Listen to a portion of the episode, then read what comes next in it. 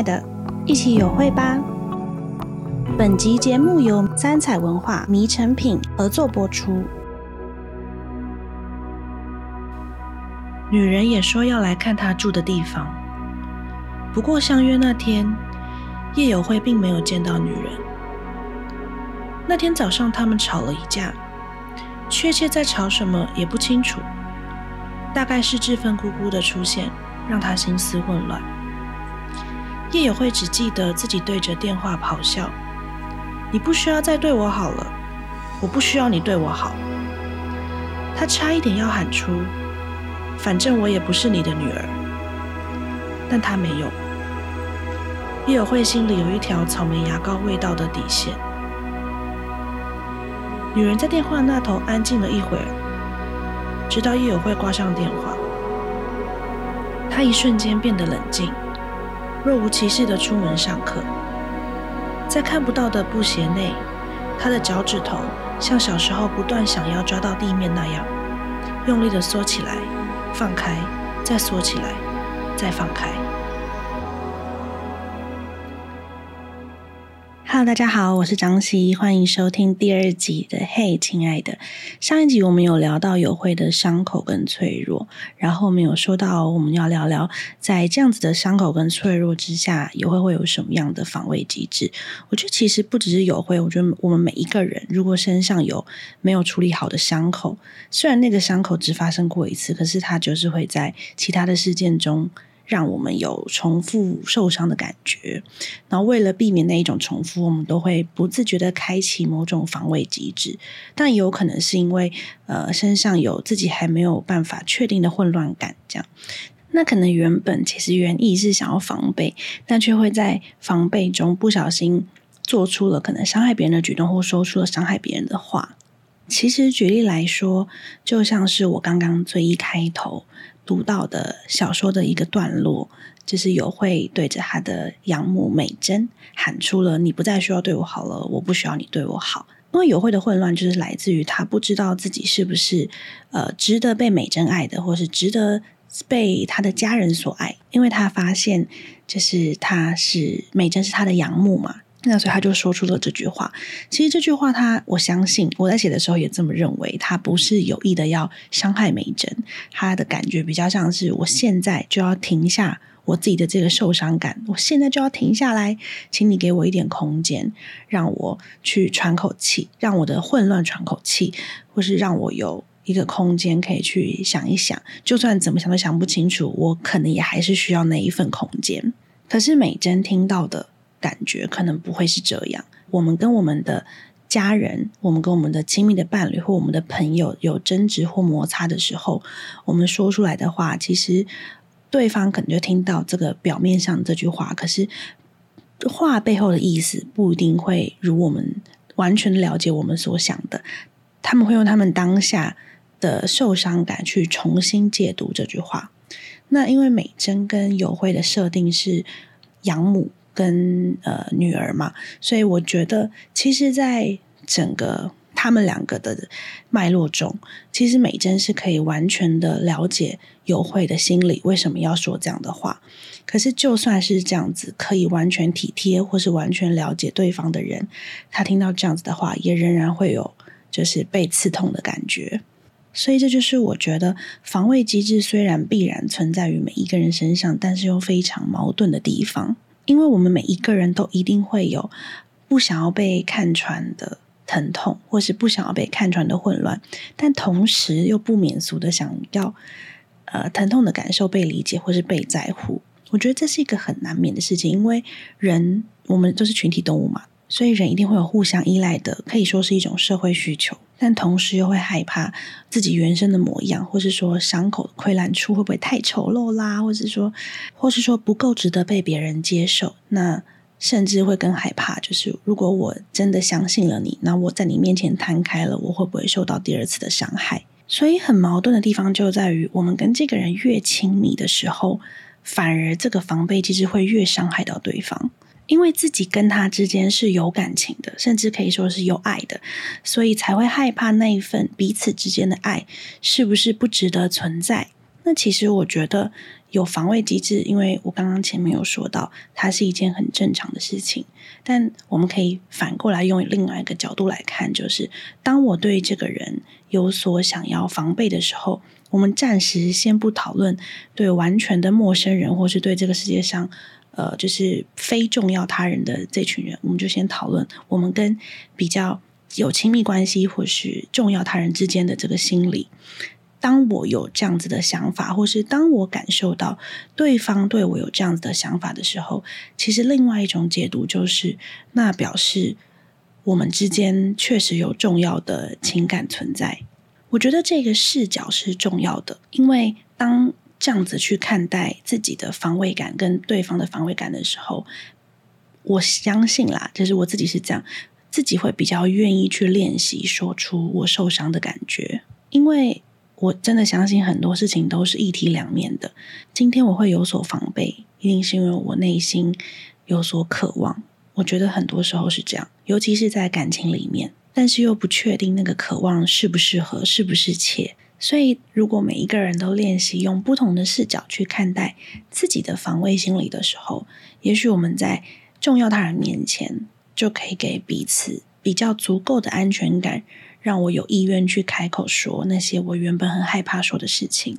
但也不这么的。虽然说听起来是很容易，但实际的执行跟呃感受一定是很很很困难、很复杂的。所以我常常觉得，在真的对别人要练习说出自己的受伤感以前，其实可以先试着说给自己听，也就是可以先试着独处。独处是梳理自己非常重要的途径。我觉得啦，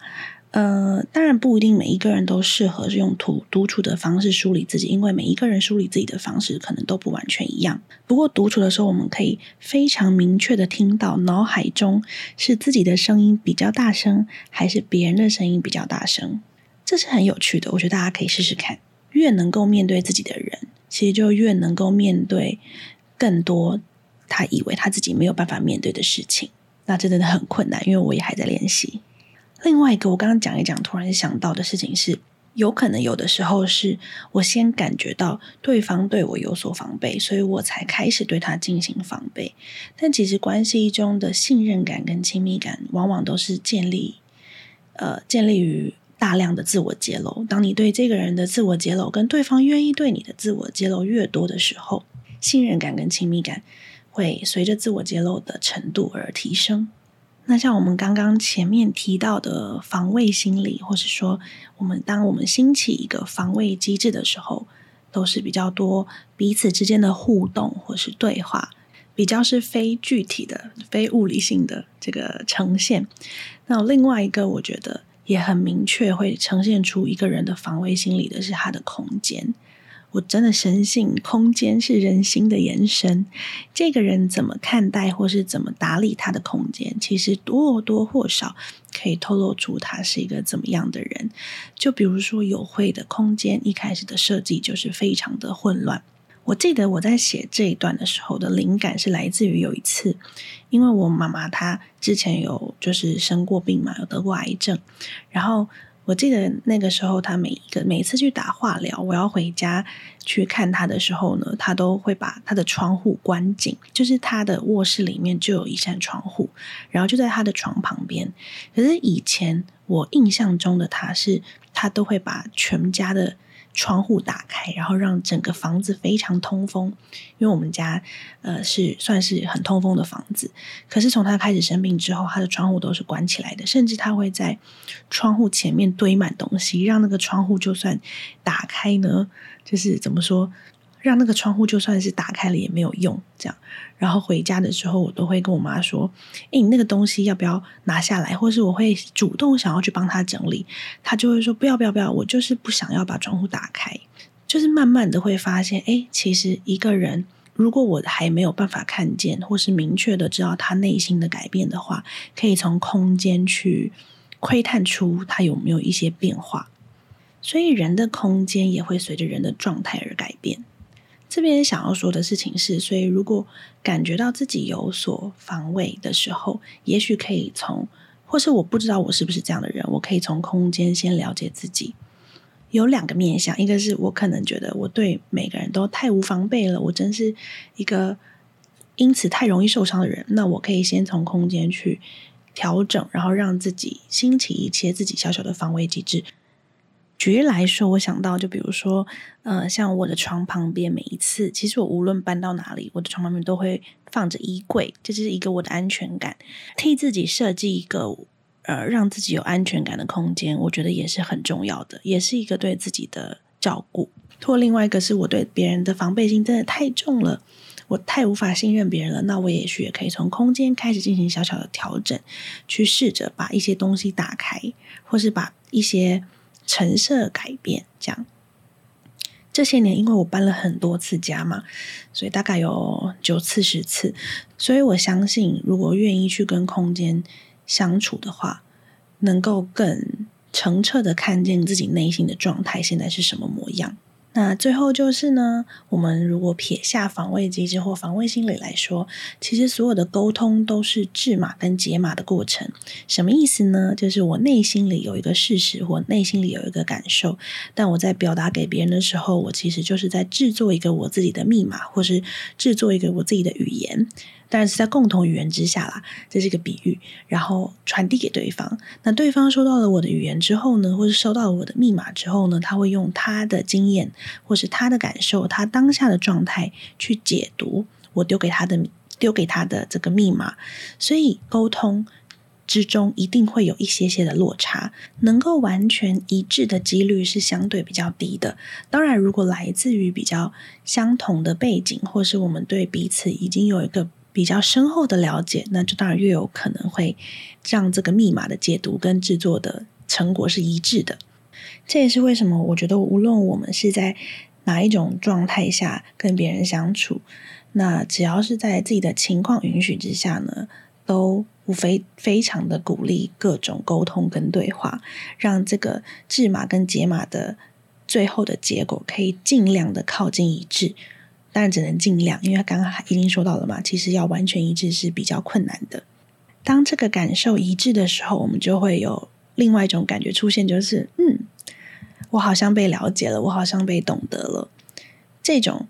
被了解的感觉，我觉得都会让我们的心变得更柔软，更有助于下一次练习说出我们受伤的感觉。因为我们的人生是这样一直持续下去的，一定会在持续受到其他的伤害，会有。当然，同时也会有持续遇到